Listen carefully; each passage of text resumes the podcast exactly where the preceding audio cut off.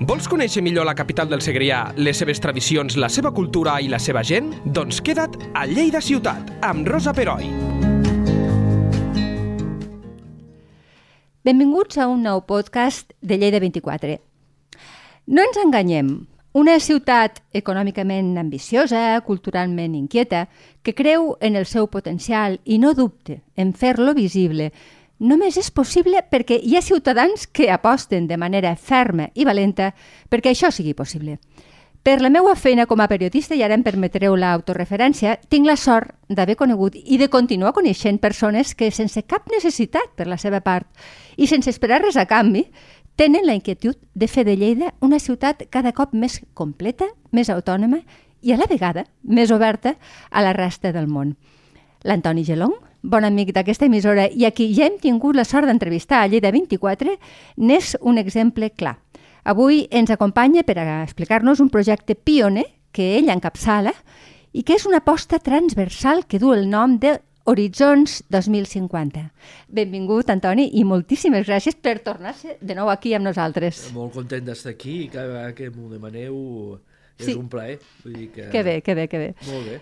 A, a, a veure, Horitzons 2050, Antoni, és una fundació privada, però alhora tinc la sensació que és una aposta que té darrere un model de ciutat que tu ja tens al cap des de fa molt temps. M'equivoco? Potser sí, eh? Jo no sé si tinc un model de ciutat. No, no tinc un model de ciutat. Potser tinc més aviat un model de societat. De com m'agradaria que fos aquesta societat. T'entenc. Sí.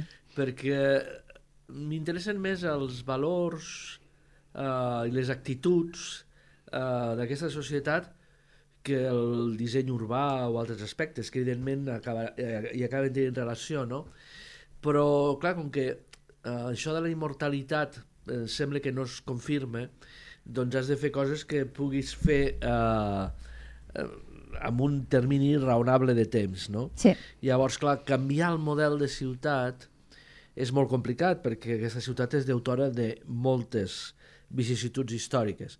Però sí que hi ha coses que podem canviar sobre les actituds i sobre els valors d'aquesta societat que m'agradaria que hi poguéssim incidir. Per tant, i ara una pregunta genèrica i difícil. Quin és l'objectiu final? Després parla, anirem desgranant coses, eh? d'aquest projecte. L'objectiu final és que no siguem coneguts per queixar-nos contínuament i pensar que sempre la culpa és d'un altre, que és una actitud uh, covard a la vida, però molt estesa. D'aquesta autoestima baixa, m'imagino que et refereixes, no? autoestima baixa, és, uh, és això de fer les coses d'una manera uh, poc elaborada, però per fer veure que fem les coses. Uh, I això, si llavors algú altre vol entrar amb allò que nosaltres havíem cregut que era el nostre monopoli, això és molt complicat perquè...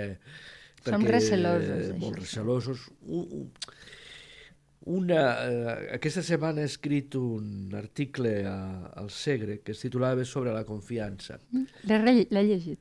Eh, I clar, eh, deu ser l'únic país del món que va tenir una acadèmia de desconfiats, el 1700.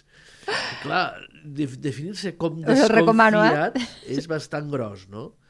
Eh, això va ser Barcelona, però una de les característiques, eh, a mi em sembla, eh, de la societat lleidatana, és que la gent és profundament desconfiada i que tothom pensa, i aquest per què ho fa, i què en traurà, i què vol fer, Ja. i que no sé què. I llavors has de dir, has de evitar les tentacions i dir, no, escolti, jo vull fer una activitat cultural, diverses activitats culturals en diversos horitzons, en temes que jo crec que no està prou desenvolupat i amb l'esperit de donar a conèixer activitats que són interessants, que són importants en aquest territori i presentar-los com a models al conjunt del territori. En lloc d'instal·lar-nos en la queixa eh, o en fer les coses per fer-les, és dir, fem les coses de manera propositiva i fem-les bé. I aquest seria una mica l'objectiu. Fugir una mica de la cultura de la queixa és com, diguéssim, allò que vertebre... No, eh, i, i proposar coses, Exacte. i proposar coses. No només... eh, Proacció, està clar. Sí, la sí. proac proactivitat. Proactivitat. Molt bé. Um, hi ha diverses branques Sí. dins d'aquest eh, Horitzons 2050, però primer eh, deixa que expliqui als oients que tu estàs al capdavant com a president, mm. però que tindràs a la vora, com a secretari, l'expert en art, el Sebastià Petit, Sí. i a més l'empresari Marceron, que en serà el tresorer. És a dir, que ja amb la composició ens podem fer una idea de que no és ben bé no, absolutament cultural, sinó que hi ha aquí eh, economia, hi ha empresari, hi ha empresa, és a dir, un, és, és un teixit, eh, mai millor dit. A veure, a mi em va semblar que si això... Hi vaig donar una, bastantes voltes, eh? però que havia de tenir eh, dos potes representades d'una manera clara en persones que jo conec i que, i que tenim confiança entre nosaltres, uh -huh. que una havia de conèixer bé el sector cultural i que l'altra havia de conèixer bé el sector empresarial. I llavors, eh, i a més, en aquest cas va bé perquè som de, de generacions diferents també. Sí, Per tant, És veritat. uh, bé, també conjugàvem això. També vaig pensar que per començar havíem de ser pocs, perquè lo habitual és farcir les, els patronats de les fundacions amb molta gent i després allà es queden ja. i, eh, i la feina és a canviar. Llavors, a mi em va semblar que jo no coneixia prou eh, la societat lleidatana eh, com, per, com per triar més gent i que era preferible anar a poc a poc i veure amb les activitats amb qui es pot comptar i amb qui no, perquè, perquè bueno, després hi ha els entusiastes del sí però que no fan. Sí, això és eh, un clàssic. també has de veure qui, qui, qui funciona, Qui no té ganes de funciona, treballar i qui ganes no, de no? etc. I després ha produït un fenomen bastant curiós, que és que hi ha gent que se'ns aproxima perquè vol que establim sinergies amb ells i tot això. Però jo aquesta vegada, jo soc, eh, he estat president de fundacions i pertanyo a molts patronats, però aquesta vegada jo he dit, escolti, això no serà una repartidora que esperi a veure quins projectes li arriben, sinó Ja. que els projectes seran decidits i només ens dedicarem a aquests projectes. Perquè si no tens moltes probabilitats d'escampar eh, uns quants recursos entre molts, però que no ajuda a canviar una determinada manera de treballar, una determinada manera d'entendre eh, les relacions socials. Que es dilueixi, vols dir. Sí, llavors dius, bueno, ajudem una mica a tothom, però no, no hi ha una línia. Clar. I vaig dir, no, no, hi ha d'haver una línia. Després, com a mínim el primer any, nosaltres em, tenim un programa molt ampli, Uh -huh. bastant ampli, i després dic, bueno, després tot això s'ha d'avaluar, veure el que continuem, el que deixem de fer, eh, amb qui podem col·laborar, etc etc. I després, clar, quan tu, come, quan tu llances una fundació, la, la primera, la, la presentació l'hem fet aquest mes d'abril, Sí, eh?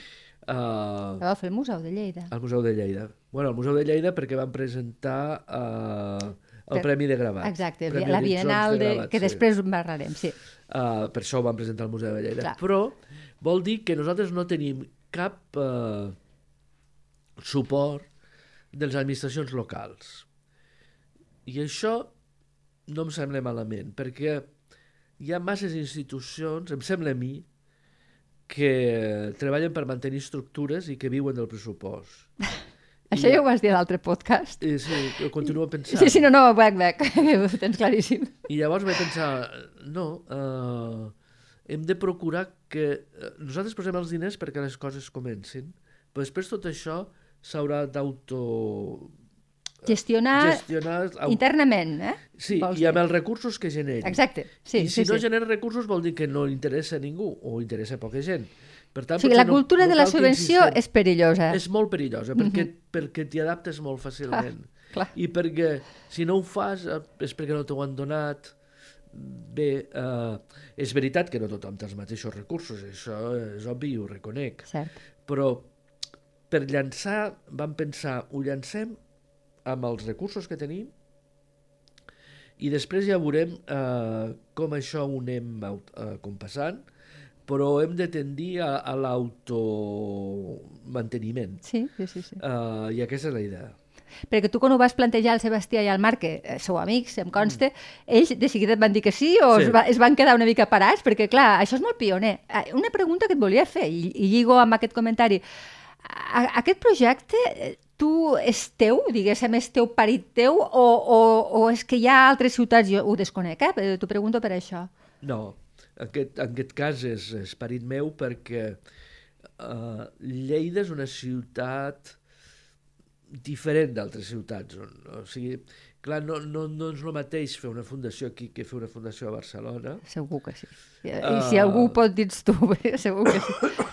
O en altres llocs uh, del món. I havia de ser una cosa molt adaptada en aquesta societat, havia de ser molt uh, un vestit a mida. Sí. Però, bé, va ser anar juntant peces uh -huh. uh, de coses que podíem fer i la veritat que és que els dos uh, van dir que sí, de seguida. A més, bé. em consta que tenen caràcter entusiasta, és a dir, que Sí. això ajuda Sí, també, no? sí, I sí. suposo que amb tu pues, encara amb més facilitat. Uh, L'únic problema és que tothom va agaf molt agafat uh, De feina. de feina Sí, ja, ja. i llavors uh, això complica una mica les coses, però és una dada que sabíem abans de començar amb la qual s'ha de jugar. Però bueno, procurem treure el temps d'on podem i, Com sempre. i tenim un avantatge que és que no tenim estructura. Clar, Perquè un altre problema és si et carregues d'estructura. clar això tant, agilitza. Tot externalitzat i eh, ni seu física ni cap d'aquestes coses. Està bé.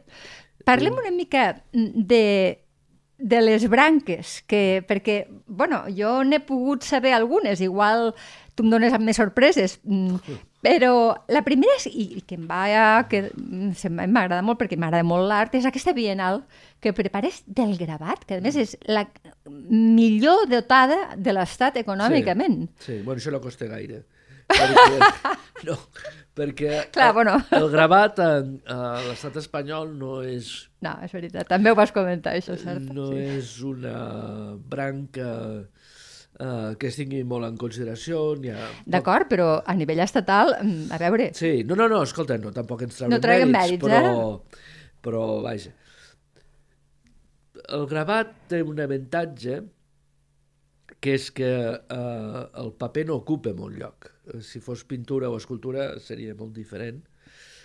I, i el, això té una vocació internacional i, a més a més, eh, serà una bienal que cada dos anys canviarà el, les tècniques. Per exemple, Val. el primer any serà per uh, qualsevol gravat que hagi estat fet amb una tècnica calcogràfica. Uh Mhm. -huh. Vol dir que pot ser un aigua fort, una aigua tinta, una punta seca, un borí, un vernistou, etc etc. I que d'aquí serà, dos perdona, anys... eh, aquest any, durant aquest any, Sí, serà ja? sí, a sí. final, crec que, és, sí, que ho calculeu, que al ho podreu fer. novembre farem l'exposició i la reunió del jurat, que és un jurat de prestigi, serà a l'octubre, Molt bé. aquí a Lleida. I... De, per lleidatans o per gent no, d'arreu? gent d'aquí i gent de fora. Molt bé.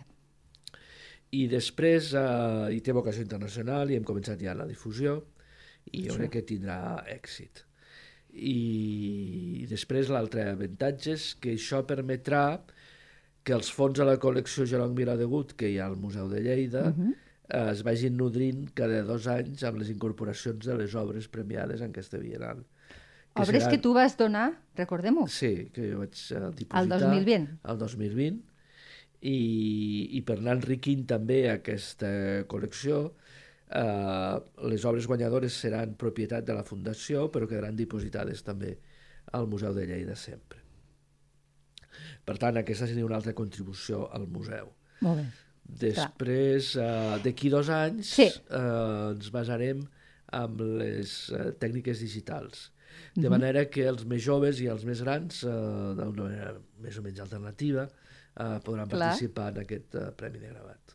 Que xulo. Gravat en tècnica digital, mm, t'asseguro que no sé litografies, serigrafies, estampes digitals... Val, molt bé, És tot un món eh, nou, ni... Nou, sí, sí, sí. però que els joves eh, conreen bé. Estic segura. Molt bé. Després ha la divulgació de la història de Lleida, Sí. que recordem-ho pels oients que, que no ho recorden o que no ho saben. Tu fa molt poc vas treure un llibre que és un deliciós, que es diu Història de Lleida... Eh, Explicada a la explicada a la canalla. canalla. Sí, és que anava a dir adreçada a la, ca- no, explicada a la canalla, que més ho, ho ha petat. mm, Sí. Però és que a més jo sospito, però això és una opinió molt personal, eh, que els pares Jo ja no, perquè els meus fills són grans, però els pares amb nens petits ho han comprat perquè els nens sàpiguin la història de Lleida, però perquè ells també la puguin saber. els primers que l'han llegit són els pares. Jo estic però, convençuda Però han quedat, han quedat molt bé regalant els fills. Exacte, exacte. Però- Sí, sí, No, jo crec que bé. està molt bé. Aleshores, uh, hi ha una branca d'aquest Horizon Sí. 2050 que és divulgació de la història de Lleida, perquè també tu em vas dir en el seu dia que hi havia moltes llacunes sobre això. Home, uh, no s'explica. No, no, no és que hi hagi llacunes. És que al nostre uh, sistema educatiu això no s'explica. I llavors, a veure, de- d'aquest llibre uh, que va sortir al novembre, uh -huh. ja s'han venut 2.000 exemplars, més de 2.000 exemplars. Per tant, vol dir que en moltes cases de Lleida ja hi és. Uh -huh. Però jo tenia una preocupació la tenia des del començament, que és com arribar a les escoles d'alta complexitat Ah, vale. Perquè o tenim un socle comú com a societat i aquest socle comú només ens el pot donar la història, les llegendes i les tradicions, o tindrem illes separades on eh, no hi haurà contacte i on uns tindran accés a una, al coneixement de la història i els altres no. I estic molt, molt content perquè ja hem tancat acords amb quatre escoles d'alta Ah, complexitat. caram, molt bé. Uh, llavors, ells utilitzaran el llibre a l'aula i, el, quan, eh, i dels 40 temes que hi ha al llibre, cada escola en tria dos. Els nens preparen aquests dos temes i després són ells els que explicaran la història de Lleida en un podcast. Perquè a mi m'han dit, escolta, hauries de fer un podcast de Lleida. Dic, no, jo ja he escrit el llibre, jo no faré el podcast. Dic que siguin els nens els que expliquin la història de Lleida. I aquest és el projecte. Llavors hem començat aquest any amb cinc escoles d'alta complexitat que estan situades al casc antic, aquí a la zona alta, diguem-ho així, Sí? a la Mariola i al Secà de Sant Pere. I bé, la, la, la, la idea que en tenim és anar avançant amb totes les escoles d'alta complexitat i l'any que ve començarem amb escoles ordinàries i escoles concertades també, però la, Però tu hi voldràs ser en aquest podcast o seran només nens els que parlin? seran els nens els protagonistes i jo al final faré algun apunt Val. només per situar el tema si el tema s'ha anat Ja. una mica, no? per si de cas. Però aquesta és la idea. I llavors, eh, eh, i, i aquest any, eh, per Nadal, sortirà les llegendes i tradicions de Lleida explicades a la canalla. També fet, eh, escrita per tu, evidentment. També, també. I llavors eh, tindrem aquests dos volums, que potser s'ampliarà amb un tercer, ja ho veurem, eh, que el meu interès és que sigui material per a les escoles. Clar, No que es Que quedi les prestatgeries de les cases. ja t'entenc.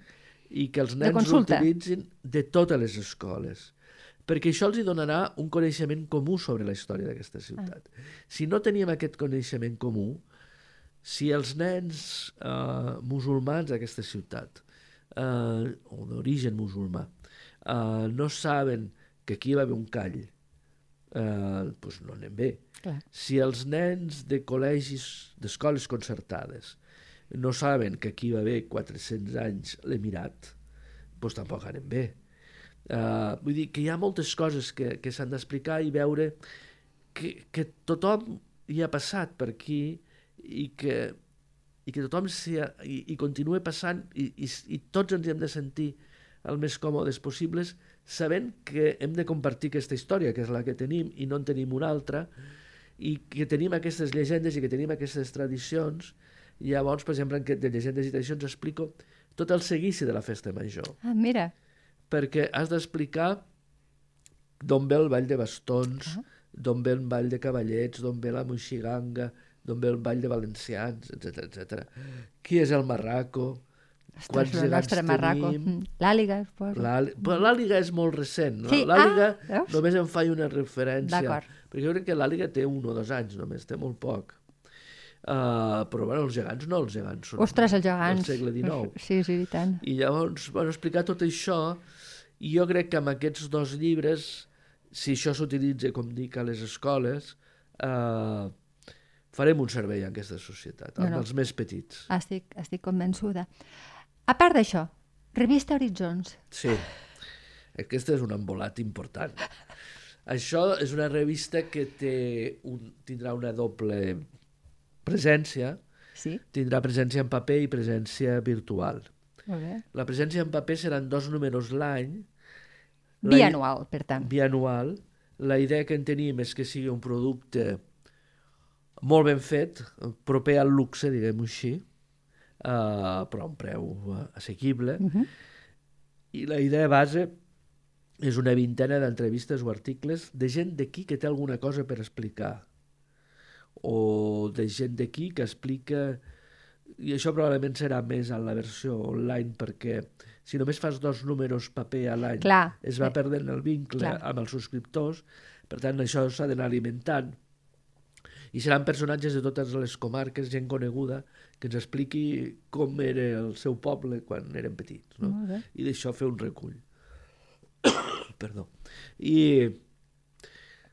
bueno, això és un encàrrec. Eh, els periodistes sou desesperantment lents pel meu criteri. Va, escolti, tant- parli per vostè. Eh? Parli per vostè, exacte. I llavors, bueno, ho hem encarregat, hem, ja portem moltíssimes reunions, jo crec que és pel projecte que ha més. més temps. Sí, sí, sí. I ara se suposa que sortirà la primavera de l'any que ve, D'acord. perquè s'ha de preparar tot un any, perquè clar, també és veritat, eh? ara he exagerat, però clar, s'ha de fer la maquetació, Sí, eh, s'ha de fer la línia editorial, eh, s'ha de triar persones que puguin fer determinades tasques. Uh -huh. Jo entenc que és lent, eh, però jo espero que quan surti tingui una bona acollida. I el que està clar és que o això s'autofinança o haurem de pensar una altra cosa. Exacte. Bueno, eh, tornem a la, a la idea Sempre teva la sempre, eh? Sí, sí, sí, està clar.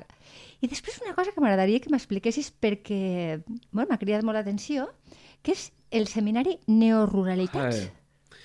A veure, nosaltres vivim en un món global que tot l'espai rural ha quedat despenjat d'aquest món global, o en bona part despenjat. Aquí a casa nostra, tu, tu creus que també hi ha molta, tan, tan, tanta dicotomia? Tu, tu, ho creus? Pregunto, pregunto, eh? A veure, fem un seminari per saber com estem, perquè Val. si no ja, ja, ja, claro, ja claro, ho sabria. és, és una prospecció. I aquest seminari l'hem encarregat perquè tot, nosaltres no, no fem les coses, nosaltres les encarreguem. Ja. Nosaltres eh, assegurem els recursos, però diem, no ens interessa sobre això. I l'hem encarregat al Carles Llop, que és arquitecte, i això ho farem conjuntament a la Universitat Politècnica de Catalunya i a la Universitat de Lleida. Serà un seminari que tindrà lloc el 17 i 18 de novembre. El... O sigui que a final d'any serà farcideta de coses. Ja, ui, anirem explicant més coses encara Ah, vale. l'any, moltes més coses. Perfecte. Llavors el 17 es farà a Lleida i el 18 agafarem un autocar i portarem a, fer, a veure micropobles. Ah, molt bé. Perquè hi ha eh, determinat medi rural Uh -huh. Bàsicament de regadiu, que està ben connectat amb la globalització perquè normalment està a prop també d'eixos viaris importants i perquè té una comercialització més clara. Eh, tot el que afecta el secà llunyà d'eixos eh, viaris queda molt al marge i tenen moltes més dificultats de fer front a aquesta globalització. Sí, estic pensant, per exemple, en micropobles de les Garrigues, per Exacte. exemple. Mm. Les Garrigues, micropobles de l'Urgell, també micropobles de la Segarra. Sí. Per tant, hi ha un, bastants eh, llocs eh, que la fibra no arriba bé, que no hi ha metge, que no hi ha forn, que no hi ha farmàcia, etc etc. I llavors, clar, com podem parlar de globalització si deixem tanta gent al marge? I, i, i, i, i també es dona el fenomen contrari, que és que gent urbana se'n va al medi rural. Cert. I a vegades l'adaptació és bona i a vegades no tan bona. I a vegades és contínua i a vegades és molt limitada en el temps perquè acaben decidint que allò no és el que ells esperaven, no? Però hi ha una sensació d'aïllament. Jo conec gent que ho, ho ha provat Sí, i després se n'ha tornat. sí. clar, eh, doncs tots aquests fenòmens de, de moviments de població a l'entorn rural Sí. eh, sota la, aquest paraigües de la globalització és el que voldríem estudiar. I sobretot portar experiències de tot arreu d'aquest territori de gent que fa coses i que fa coses interessants i que se'n surt i que no ha abandonat el medi rural. Des de una fusteria a Rialp hasta fins a gent que fa de pastors eh, i fa formatges, etc etc. Hi ha moltes experiències i aquestes experiències ens sembla que no són prou conegudes i això ho voldríem donar a conèixer més i portarem experts de França i d'Itàlia i portarem el secretari d'Estat de, de Medi Rural, em sembla que es diu, o de repoblament, no ho sé perquè hi ha tants noms que jo ja em perdo, però vull dir, farem una jornada important. I això ho publicarem online, no ho publicarem a la revista, No. perquè si no seria un monogràfic Clar, i una revista, si, la, si també fas un monogràfic i només tens dos números l'any, que de... no, és, és cert. Per tant, seria tot eh, que la gent ho pugui consultar Sí. de manera digital. Sí. Eh? Mm, val. I déu nhi déu la, la quantitat de coses que, i, i pel que veig, més que... Més que, No, que... n'aniran, anirem, n'aniran puc, sortint. Puc, podré continuar venint a explicar Que bé, coses. com me n'alegro. Um, no sé si em deixo uh, gran cosa més, pel que em puguis dir ara, però i és una cosa que et vull preguntar és si persones de la ciutadania volen formar part d'això, és a dir, no el que deies tu de mm, eh, crear sinergies, sinó ser, ser socis, o no sé, això ho heu contemplat No. o per ara no? De, de moment no ho he contemplat. Uh -huh. Pot ser una possibilitat. Però a mi el que m'interessaria és que la gent, eh, les persones, donessin suport a projectes, a projectes que necessiten les persones. Per exemple, la revista, si no tenim un número de subscriptors conseqüent, Clar. eh, no es podrà continuar fent. Per tant, eh, a mi el que m'agradaria és que el suport es faci sobre activitats concretes, no sobre idees generals. D'acord. Tinc molta por i moltes males experiències de diners que es donen a idees generals que no acaben anant a, a, a cap eh, projecte concret, Ja. sinó que es queden diluïts amb l'estructura, pagar lloguers, personal, Sí. etc etc. Subministres. Uh, llavors, intentaríem fugir d'aquest model, que, ha estat, que és un model vigent fins ara, però crec que ja és un model... Jo conec fundacions que no tenen seu física a fora d'aquí, aquí no, aquí es veu que tothom ha de tenir un pis. Però de moment nosaltres no en tenim, no crec que sigui una necessitat i crec que hi ha... i que els joves jo crec que això ho entenem perfectament Sí, sí, tant. i que es pot treballar de moltes maneres. Això del teletreball té inconvenients, però té moltes avantatges. I en aquests casos de d'entitats uh, que viuen de la volun del voluntarisme, dels que ho tiren endavant, jo crec que hem de jugar amb les noves eines tecnològiques. Molt bé. Però ara d'entrada, ja per començar, um, per exemple, el que és la revista, se pot fer alguna cosa ja? Per, ho dic pels oients, eh? perquè si volen... O encara no. Començarem la campanya de captació de subscriptors al gener del D'acord. 2024 i llançarem el primer número eh, a l'abril del 2024. Per tant, un cop feta ja la bienal del gravat, Sí, sí, sí, ja haurem fet ba bastantes coses. clar, la gent ja haurà I llavors conegut eh, molt... nosaltres tindrem un, cer- una certa penetració. Després jo crec que amb la revista eh, eh, començarem per presentar el Consell Editorial, que serà, vaja, si el que hem dissenyat funciona, serà potent. Sí. Eh, I després anirem presentant coses, coses, coses, i, i, i potser farem un prototipus, i això és agafar carretera i manta i Sí. anar-ho presentant, eh? Sí, sí, sí, ja, ja ho veig. I ja ho després l'ajuda del, dels mitjans de comunicació, perquè això és molt important. Clar, Uh, la visibilitat. però bé, hem buscat gent que sigui uh, coneguda també en aquest nivell. Perfecte. Que per tant no, no, no l'haguem de presentar i que ja sàpiguin uh, qui són. No? Molt bé. Doncs com que tinc la sensació que aniran sorgint d'aquest cap teu moltes idees noves, jo et convido a que quan tu vulguis ens les expliquis perquè realment és una cosa molt interessant original, molt original, molt valenta, com, com he comentat abans, i, i bueno, et dono l'enhorabona per això i Moltes que tinguis gràcies. moltíssima sort, eh, de veritat. Això necessito. Exacte. No, però la tindràs. Sort i. Nosaltres t'ajudarem. Molt bé. Gràcies, Antoni. Sort. Moltes gràcies. Lleida Ciutat, amb Rosa Peroi, cada dos dijous a lleida24.cat.